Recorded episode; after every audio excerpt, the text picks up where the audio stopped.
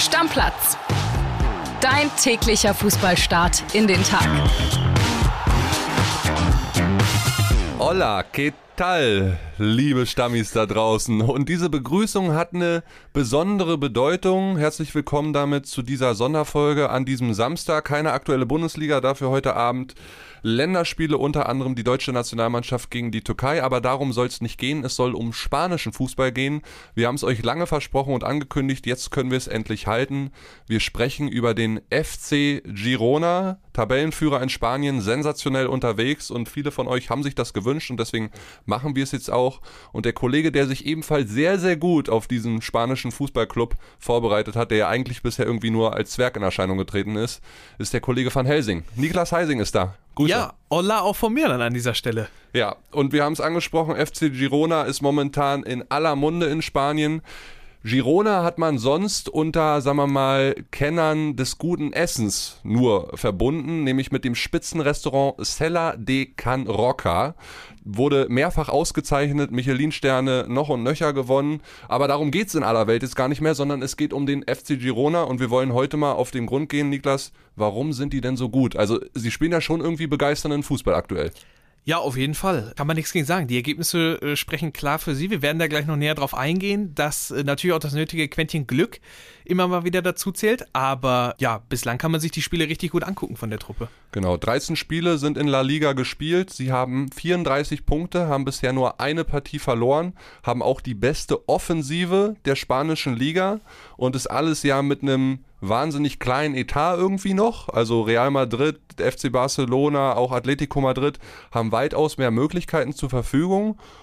Und bei Girona ist es irgendwie die Mannschaft, der Trainer, was ist es? Ich habe das Gefühl, im Offensivspiel, sie gehen nach vorne, schlagen die meisten Flanken, wenn wir mal jetzt wirklich auf das Spiel da drauf zu sprechen kommen, Niklas, spielen die meisten Flanken aus dem Spiel, vor allen Dingen flach. Man hat so ein bisschen das Gefühl, wenn man es vergleicht, sie kommen nach vorne wie so eine Art Schwamm, ziehen sich zusammen, überlasten den Gegner, die Abwehr und dann irgendwann plätschert es und es kommt das Tor. So in etwa kann man es beschreiben, glaube ich man kann es so beschreiben und da kommen wir schon auf ein Thema vielleicht zu sprechen. Girona gehört ja zu dieser City Football Group. Ja, und das ähm, ist sehr interessant. Das ist sehr interessant, genau. Da werden wir mit Sicherheit gleich auch nochmal genauer drauf eingehen. Fakt ist aber, es ist so ein bisschen so eine City-Light-Version, wie sie spielen. Also, die gehören nicht ohne Grund zu dieser City Football Group und man merkt schon, das ist mit einer gewissen Spielweise halt verbunden es ist so ein bisschen, der, der Trainer Michel ist so ein bisschen so Miniatur-Pep, kommt mir das so rüber? Und der lässt die dementsprechend auch so spielen, hat auch das Spielerpotenzial vorne dafür. Ja, und dementsprechend, du sagtest schon, die meisten Tore in La Liga. Ich glaube, der Trainer von äh, Rayo Vallecano hatte jetzt letzte Woche gesagt, ist eines der besten Teams, gegen das er seit langem, seit Jahrzehnten gespielt hat. Ja, und das mit dem Spielerpotenzial, also sagt schon viel darüber aus, was da passiert gerade. Ja, mit Michel, so wird er ausgesprochen. Ich würde ihn Michel aus Lönneberger nennen, ne? so ein bisschen frech, wie er gerade den spanischen Fußball erobert. Der Trainer ist schon in aller Munde, wird schon für ganz große Aufgaben ja herbeigesehnt, sprichwörtlich. Aber für die läuft es wirklich richtig gut und der Trainer hat daran sicherlich einen mega Anteil, aber auch einige Spieler. Ich mag da mal den Dufbik, den Stürmer, den ukrainischen hervorheben, der wirklich eine sehr, sehr gute Trefferquote hat. Sieben Tore schon gemacht, fünf Vorlagen, kam vor der Saison für 7,5 Millionen Millionen war der teuerste Neuzugang der Vereinsgeschichte, hat wahnsinnig gut eingeschlagen und du kannst sicherlich noch viele andere Spieler nennen, die da mit rein spielen. Also du musst eigentlich neben Dovbik musst du auch noch seinen Landsmann Zygankov nennen. Die kennen DFB-Fans, kennen die beiden auch noch. Die haben im Juni bei diesem Länderspiel zwischen Deutschland und der Ukraine haben die beiden zusammen vorne gestürmt.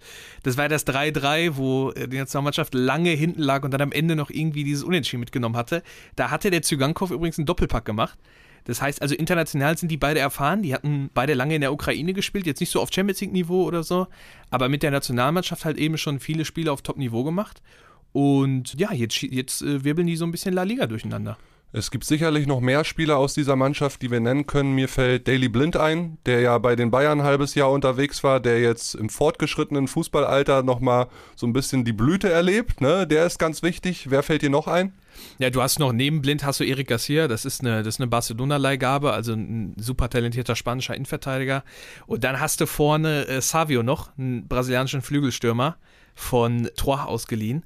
Troyes gehört übrigens auch zu dieser City Football Group. Deswegen, die Fußballromantik geht da so ein bisschen abhanden, muss man ehrlicherweise sagen. Aber der ist auch ein Spieler, der kann mit Sicherheit, wenn seine Entwicklung so weitergeht, wie die jetzt läuft, kann der in drei, vier Jahren mit Sicherheit auch bei Pep vielleicht angreifen, bei City. Ja, den hatte ich schon in unserer Bild-TV-Sendung international angepriesen. Der ist wirklich gut, 19 Jahre alt, hat auch schon ordentlich getroffen, je vier Tore, vier Vorlagen bisher. Ist halt ausgeliehen, so wie du es angesprochen hast. Und damit sind wir vielleicht schon bei dieser geheimnisvollen City Fußball Group, die wir ein bisschen mehr auseinandernehmen müssen, zu der halt der FC Girona gehört. Es ist so, dass 44,3 Prozent des Clubs seit 2017 dieser City Football Group gehören. Dazu gehören Manchester City, Troyes aus Frankreich, Girona und noch ein paar andere Vereine. Also man kann es vergleichen vielleicht mit dem Red Bull Kosmos oder auch mit dem Kosmos 777, die ja bei Hertha mittlerweile eingestiegen sind und eben ein Großteil der Anteile hält halt diese City Football Group. Die anderen Anteile, 44,3 Prozent, hält der Bruder von Pep Guardiola. Ja. Auch das ist interessant. Ja, mit der Girona Football Group, wie sie heißt. Genau. Und es gab in der Vergangenheit auch immer wieder Talente, Spieler von City, Man City, die dann ausgeliehen wurden. Es gab jetzt diesen Savio, der ausgeliehen wurde aus der zweiten französischen Liga. Also man schiebt da die Spieler so ein bisschen hin und her. Und das ist auch das ganz Interessante. Geht dieser ja, Aufstieg von Girona, die erst vor zwei Jahren übrigens in die spanische Erstliga reingekommen sind, so weiter, dann wird sich die UEFA nächstes Jahr spätestens dann, wenn Girona sich völlig sensationell für die Champions League qualifiziert, beurteilen müssen, wie groß der Einfluss von Manchester City auf diesen Club dann ist, weil die kann man in einer Gruppenphase oder in einem Achtelfinale nicht gegeneinander spielen lassen, weil dann reden wir hier ganz schnell von Einflussnahme. Ja, und ich sagte es ja gerade schon, also es nimmt ein bisschen von der Fußballromantik weg, ehrlicherweise. Auch der Kapitän zum Beispiel, Alex Garcia, ist, hat auch jahrelang bei City in der U21 so ein bisschen rumgedümpelt, war dann schon mal an Girona verliehen vor Jahren, ist dann jetzt äh, wiedergekommen. Ja, und führt die jetzt als Kapitän da an die Tabellenspitze. Also bei allen Spielern, wo du so guckst, entdeckst du schnell mal City-Vergangenheit. Mittelfeldpartner von Garcia zum Beispiel Yangel Herrera, bei dem ist das auch so, der ist vor der Saison für 5 Millionen von City gekommen. Also auf den ersten Blick wirkt das wirklich wie so, ein, wie so eine kleine Fußballidylle, äh, die da in Katalonien jetzt entsteht aktuell. Ja, aber es hat halt eben diesen Hintergrund. Trotz allem muss man sagen, es gibt ja in Spanien diesen Salary Cap.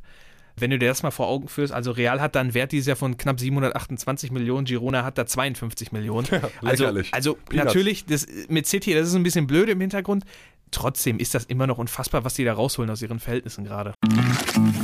Werbung. Die heutige Folge wird wieder präsentiert von unserem Partner Neobet und da gibt es ein paar interessante Sachen, die ihr euch auf jeden Fall mal anschauen solltet. Zum einen gibt es ja die geboosterten Quoten, ne? die hat man sonst so vor dem Spiel gefunden, jetzt auch während des Live-Spiels. Also könnt ihr auf jeden Fall mal reinschauen und es gibt ja diese coole neue Wettart. Wir haben schon mal drüber gesprochen, die Spielerduelle.